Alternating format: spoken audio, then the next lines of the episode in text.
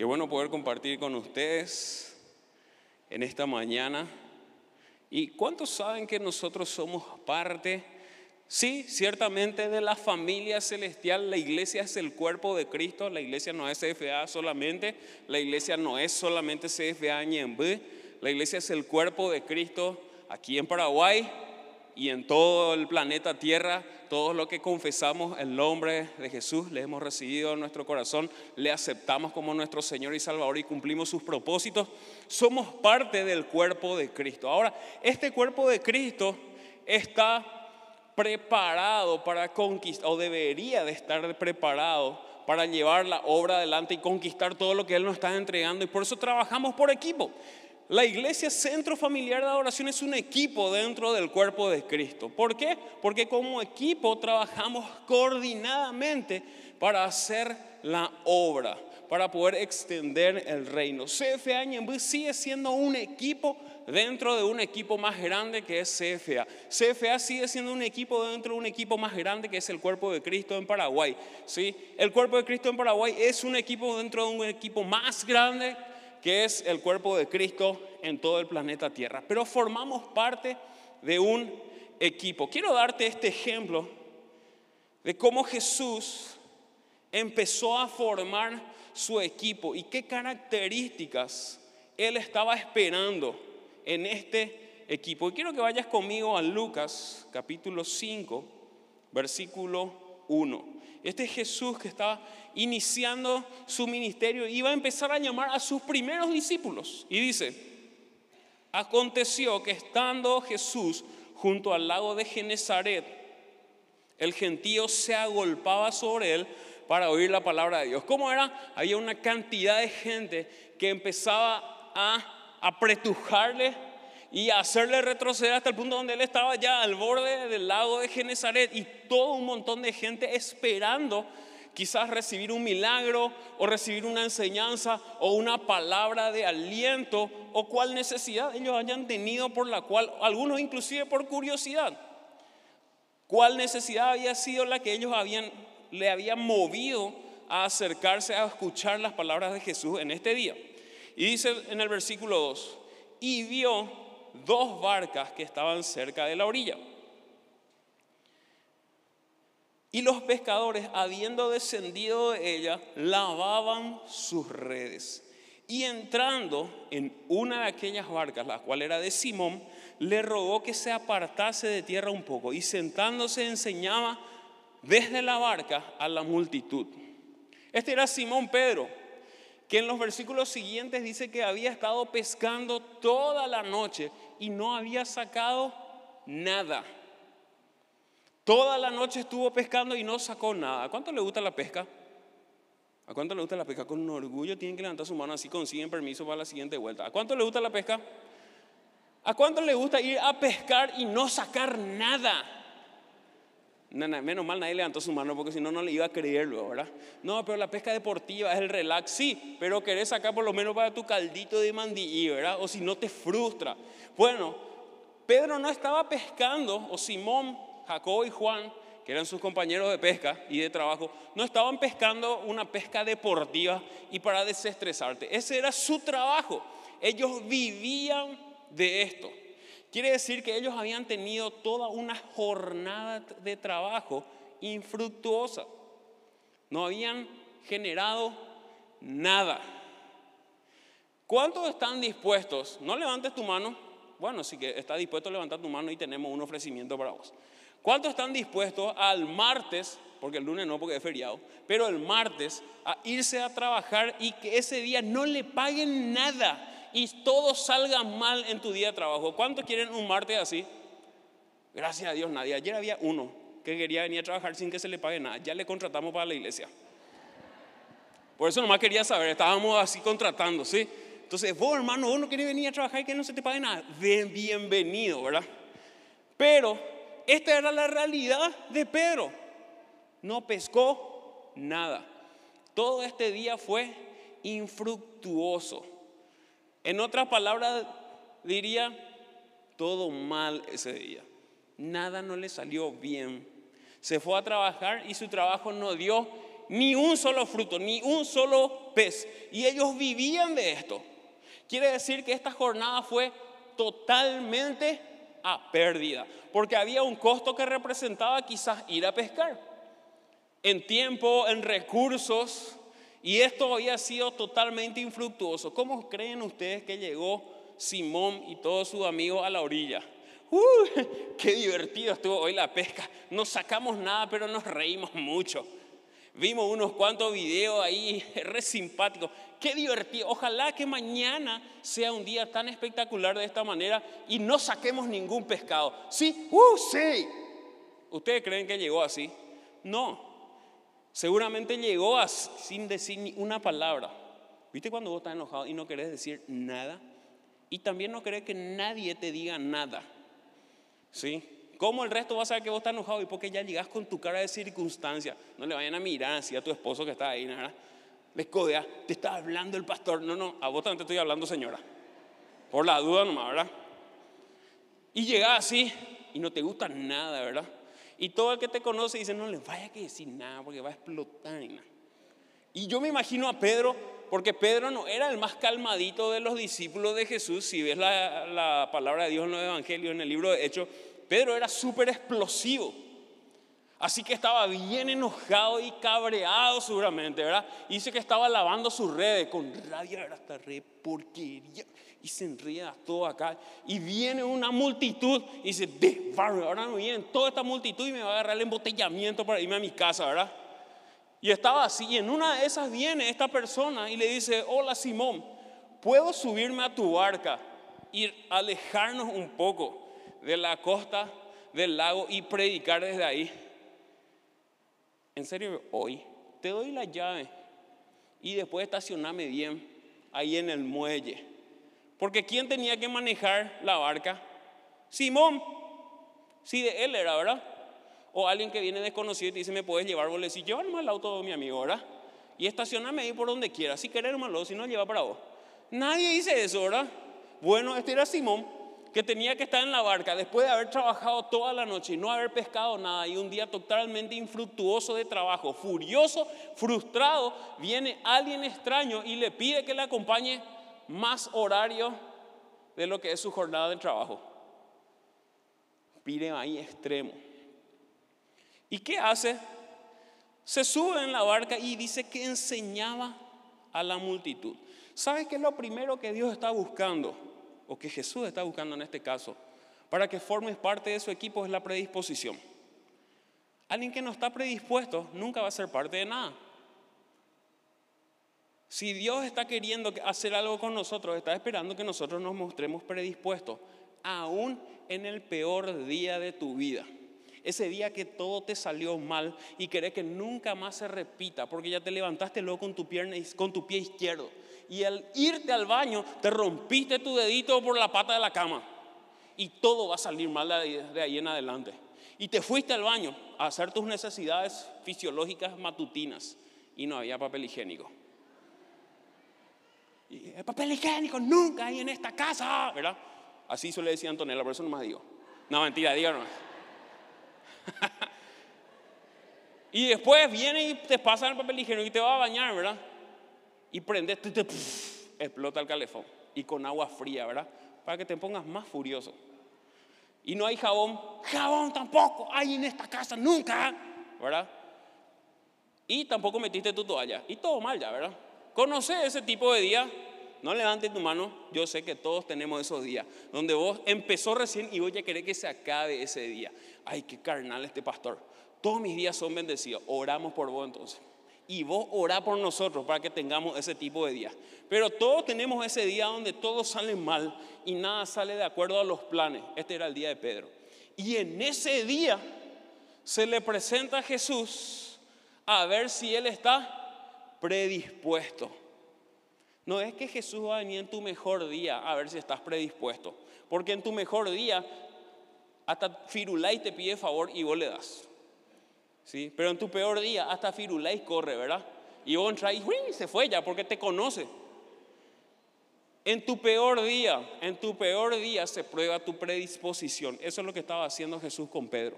¿Y estaba predispuesto Pedro? Totalmente, porque dice que Jesús se subió a la barca y enseñaba desde ahí. Y obviamente el, su espectador número uno era Simón, Pedro, que estaba en la barca con él, escuchando el mensaje desde su lado. Entonces lo primero para ser parte del equipo del reino es la predisposición. Lo segundo, versículo 4 y 5.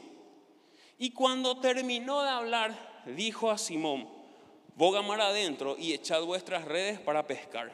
Respondiendo Simón le dijo, maestro, toda la noche hemos estado trabajando y nada hemos pescado, mas en tu nombre echaré la red.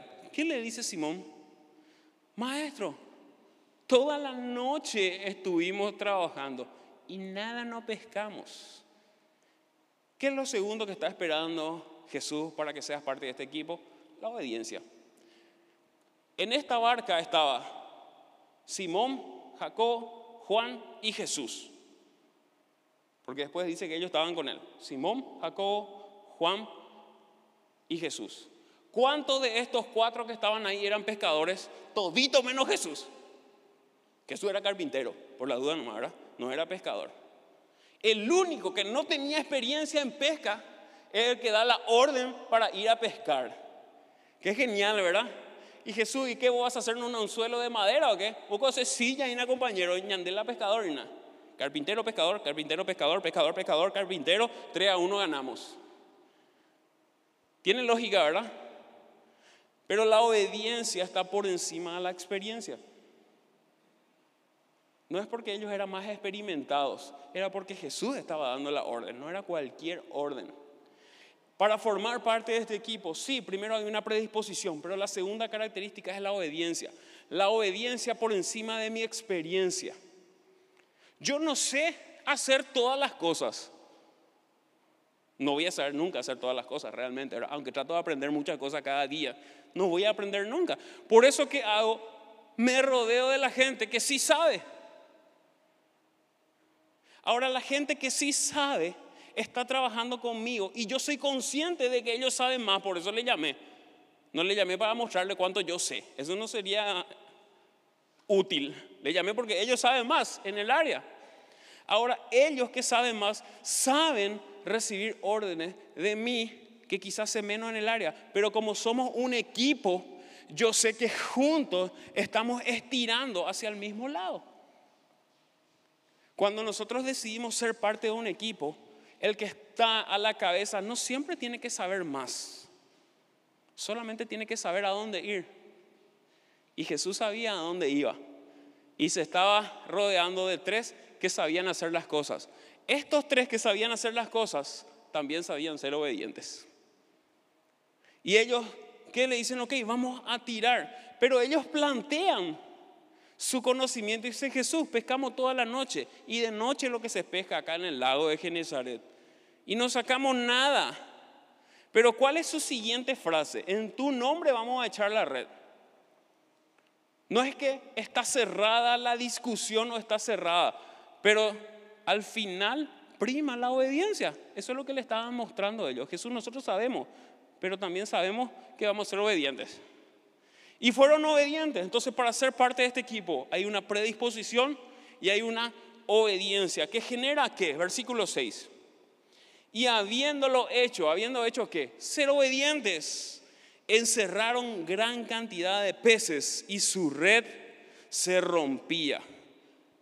Lo tercero que experimentamos al ser parte del equipo son los resultados. ¿Qué tipo de resultados? Resultados consecuencia de la predisposición y la obediencia. Porque ellos habían estado pescando toda la noche en el mismo lugar y no sacaron nada. Pero por estar predispuestos y al ser obedientes, tuvieron el resultado. Jesús no les dijo a Simón Pedro cuando llegó, Simón Pedro, quiero usar tu barca para enseñar y después voy a hacer un milagro contigo y tus compañeros, algo espectacular. Vamos a sacar muchísimos peces, Simón. Así que préstame tu barca ahora, yo voy a predicar y después vamos a ir a pescar. No le dijo eso, ¿verdad? En desconocimiento de las instrucciones siguientes, ellos fueron obedientes. A veces nosotros queremos saber el resultado de antemano para ver si, si somos obedientes o no somos obedientes. Y la obediencia no se prueba de esa manera. La obediencia se prueba en el desconocimiento. No sé cuál va a ser el resultado, pues yo soy obediente y veo el resultado. ¿Sí? Ellos habían estado en la misma barca toda la noche. Era el mismo día que no funcionó nada. Era la misma situación y aparentemente era el mismo equipo. Nada más que había una persona más en la barca. Ya no eran tres, eran cuatro. Y esta nueva persona integrante del equipo dio una nueva orden y hubo como resultado un nuevo resultado. Pero eso vino después de la predisposición y después de la obediencia. Ellos experimentaron un resultado. Estaba probándole Jesús, totalmente le estaba probando. Totalmente. Todo y en todo momento, cuando nosotros somos parte del reino, Dios nos está probando para promocionarnos. Así es la vida. Cuando vos aprendés algo, subís de nivel y te preparás para aprender otra cosa nueva. De esa manera funciona tu vida todos los días. Vivís aprendiendo que te habilitan nuevas cosas, que te habilitan a volver a aprender ciertas cosas. Nunca vas a terminar de aprender las cosas. Así mismo en el reino. Dios tiene propósitos tan grandes, pero si no empieza por el chiquitito, empezando a aprender, a aprender, entonces Él nos va llevando a un siguiente y a un siguiente nivel. Y se van desbloqueando niveles que nosotros no conocíamos. Sin saber lo que viene después, muchas veces necesitamos aprender a ser obedientes. Y Dios nos sorprende, como le estaba sorprendiendo a Pedro y a su equipo. ¿sí? Versículo 7. Eh, Dice, entonces hicieron señas a los compañeros que estaban en la otra barca para que viniesen a ayudarles. Y vinieron y llenaron ambas barcas de tal manera que se hundía. Primero debe haber una disposición, tiene que haber obediencia y van a aparecer los primeros resultados. Pero es ahí hay una oportunidad de qué cosa? De agrandar el equipo. Hay una oportunidad para otros más. Vos y yo no vamos a poder ganar Paraguay para Cristo. Necesitamos de más gente. Más gente genera más oportunidad de llegar a otras personas que no le conocen. Este equipo sigue creciendo y nuestra mayor misión sobre todas las cosas es Mateo 28, 19 al 20. Id y hacer discípulos, bautizándole en el nombre del Padre, del Hijo y del Espíritu Santo, y de acá hasta lo último de la tierra. Esa es nuestra mayor misión. Vos y yo solo no podemos, necesitamos de más gente. Por, este, por eso este equipo va creciendo. Y aunque nosotros vemos el fruto y el resultado de nuestra obediencia, es la oportunidad de seguir agrandando el equipo. Si nosotros, ¿qué pasaba si Pedro creía y decía, no, nosotros no vamos a guardar todos los pecados? Dice que casi se hundía la barca. Y en otra versión dice que las redes también estaban cediendo. Podían haber perdido toda la pesca, pero ponele, ponele nomás que no se haya roto la red que aguante la red, esa cantidad de peces. Y que la barca no se hunda, sino que se llene justito y así nomás se quede el agua, ¿verdad? Y ellos digan, bueno, vamos a llegar a la orilla. Y llegan a la orilla con una barca lleno de peces. Qué espectacular. Pero cuando ellos le hacen parte a otra barca, ¿cuántas barcas llenan de peces? Las dos barcas, hasta el punto que se hundían las dos barcas. Si había tres, ¿Cuántas barcas crees que iban a llenar? Tres, porque dice al inicio que había dos barcas nomás en la orilla. Pero si había más, ¿cuánto iban a hacer? Muchas más. Dice la palabra de Dios que la mies es mucha, pero los obreros pocos. Rogad al Señor de la mies que envíe obreros a su mies. Esta es una representación gráfica de lo que Jesús estaba diciendo más adelante. Había dos, si había tres, llenábamos tres. Pero si hay una sola y no agrandamos el equipo, llenamos una. Yo te digo, aquí en este salón auditorio, si llenamos todas nuestras sillas, que no están todas aquí, y abarrotamos esto, entran casi 900 sillas.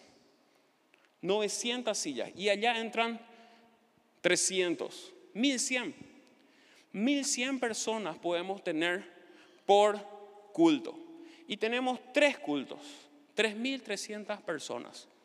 Ñemby tiene más de 150.000 habitantes.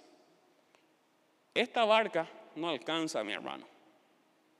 Esta barca se queda súper corta, aunque esté rebosado de gente y de fruto, no sigue no alcanzando.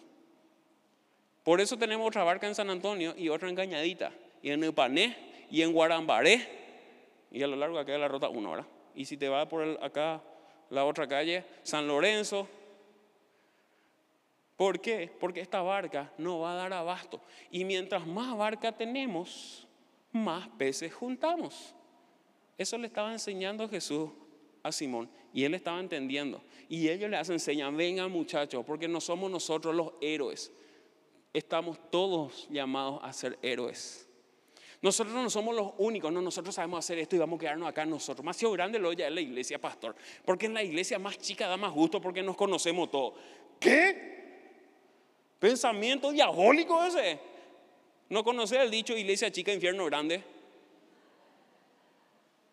No estoy criticando a la iglesia chica, pero estoy diciendo que mientras más gente entra al reino, más gente rescatamos del infierno. Estamos llamados a rescatar gente del infierno, a crecer como cuerpo de Cristo, no a ser un puchito élite. No existe eso en el reino. El reino necesita crecer. Eso le estaba enseñando a Simón. Y Simón había entendido y le hizo partícipe a los demás. Y lo que pudo haber sido uno se multiplicó en un 100% más, porque llenaron dos barcas. Si nosotros somos egoístas y creemos que nosotros nos vamos a poder, estamos recortando las cosas milagrosas a la mitad y a veces a menos que la mitad. Entonces, para ser parte de este equipo, primero hay una predisposición, hay obediencia y van a haber resultados primarios. Y esa es la oportunidad para llamar a otros. Hoy esta barca llama la atención de mucha gente y mucha gente viene de curioso. Y gloria a Dios que viene de curioso, porque acá hay algo espectacular para su vida. Pero esta barca hoy te está dando la oportunidad de hacer crecer otras barcas, ¿sí o no? De hacer crecer esto. Experimentamos en la pandemia que podemos hacer 12 cultos. Sí, nunca en mi vida me imaginé que podíamos hacer 12 cultos en un fin de semana. Pero la logística de trabajo nos permitió. Y el equipo de trabajo que Dios nos dio nos permitió hacer 12 cultos por fin de semana. ¿Cuántos estuvieron en esos 12 cultos? Y cuando otra vez no podíamos, lo hicimos en el patio. Hicimos, creo que hicimos 8 o 9 por ahí. Y la logística nos permitió.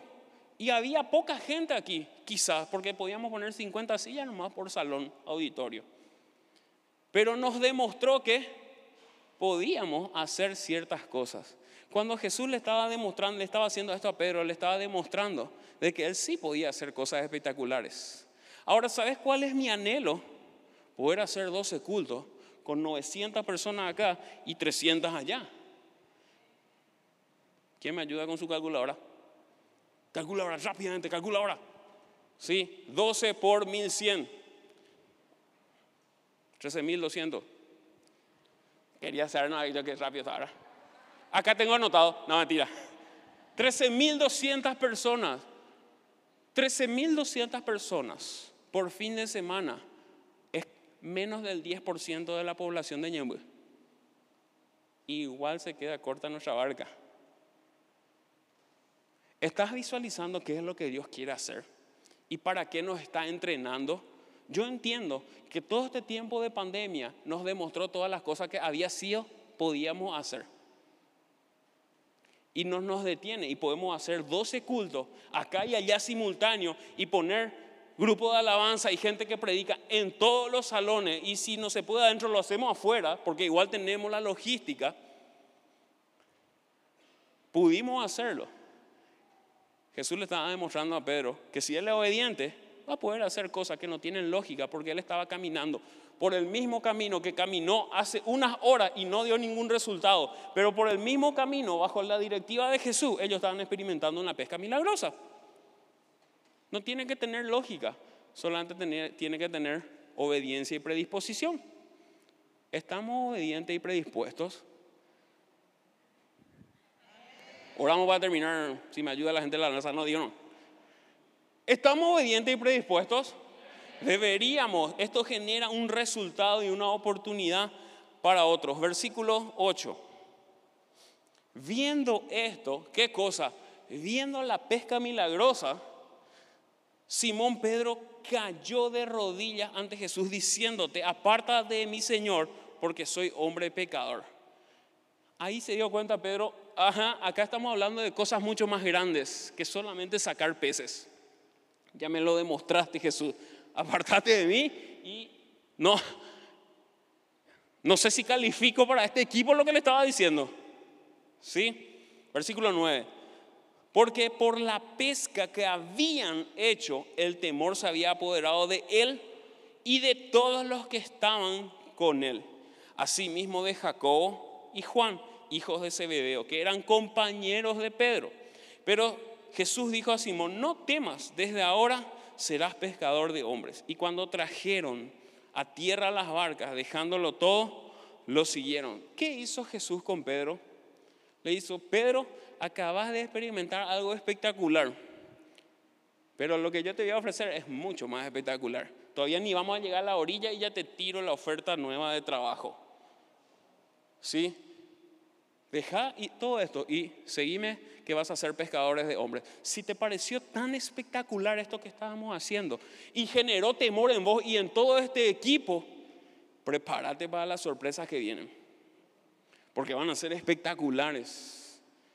Yo no sé hace cuánto tiempo que estás aquí en CFA Ñembe o en CFA, pero había un equipo de locos hace 37 años que empezó en el garage del pastor Emilio esta semana que pasó, lunes y martes, estuvimos trabajando, no sé, en el mismo garage, no porque hoy es su sala, pero en la misma casa, al lado de su garage, planeando todo lo que va a ser el año 2023.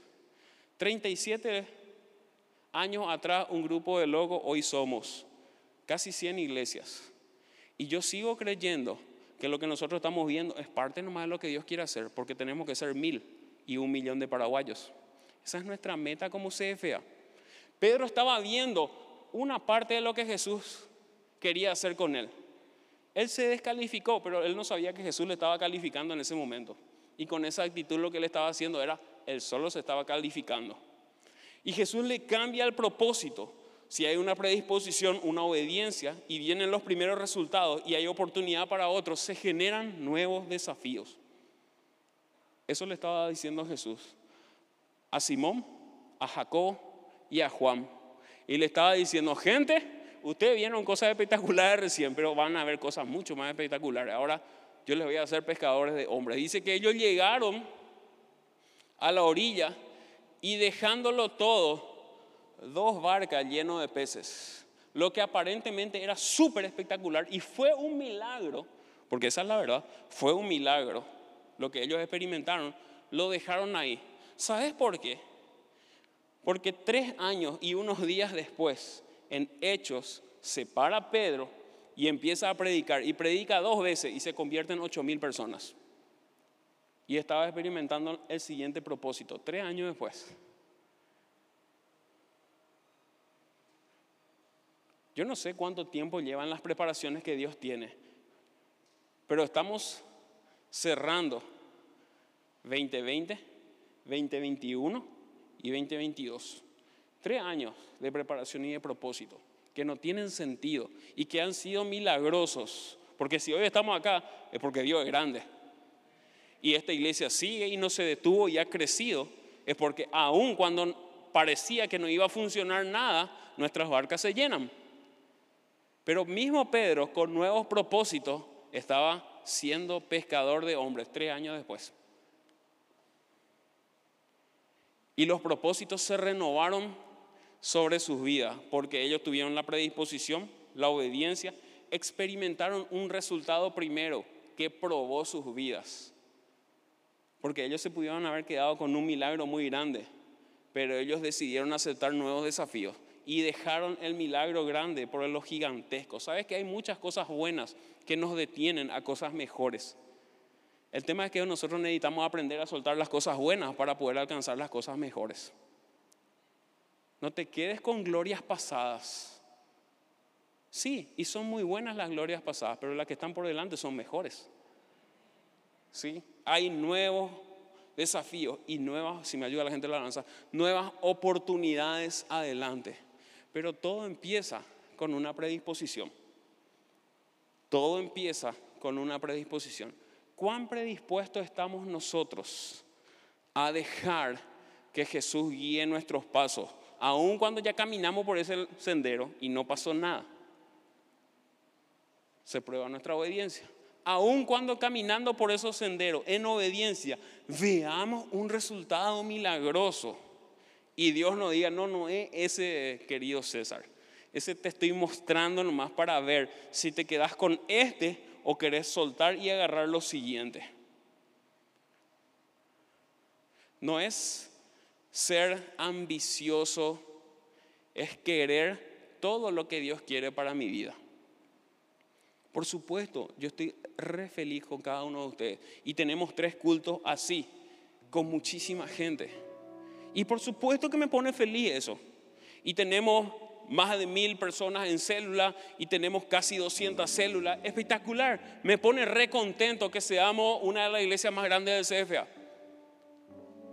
Pero eso no me detiene para lo siguiente que Dios quiere hacer. No debería detenernos, debería motivarnos. Y ahí es donde Dios prueba otra vez nuestras vidas. Cuando si con el milagro nos quedamos con ese primero o ese primero nos motiva a alcanzar lo segundo. Depende de nosotros. Yo te pido que te pongas en pie ahí donde estás.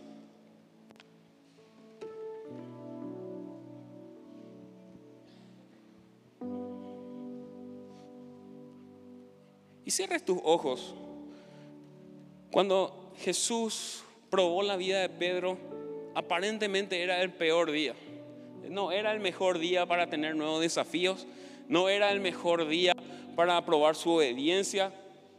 No era el mejor día para hacer lo que ya estaba acostumbrado a hacer. Pero ese era el día que Jesús quería. Hay días que Jesús quiere y ese es el día. Y ese día nosotros tenemos que estar predispuestos. Son tiempos y oportunidades que se cruzan y ahí Dios prueba tu vida. Y sí, y se van a cruzar de vuelta más adelante, pero si no lo pillamos en ese momento, se pierden las oportunidades de vuelta. Y van a venir más adelante, pero no sé cuándo. Pedro estaba preparado, aún en ese día feo, para la oportunidad que Dios le iba a estar dando. Vos y yo necesitamos estar preparados, aún quizás en ese día feo, para las oportunidades que Dios va a estar generando en nuestras vidas. Pero tenemos que aprender a estar predispuestos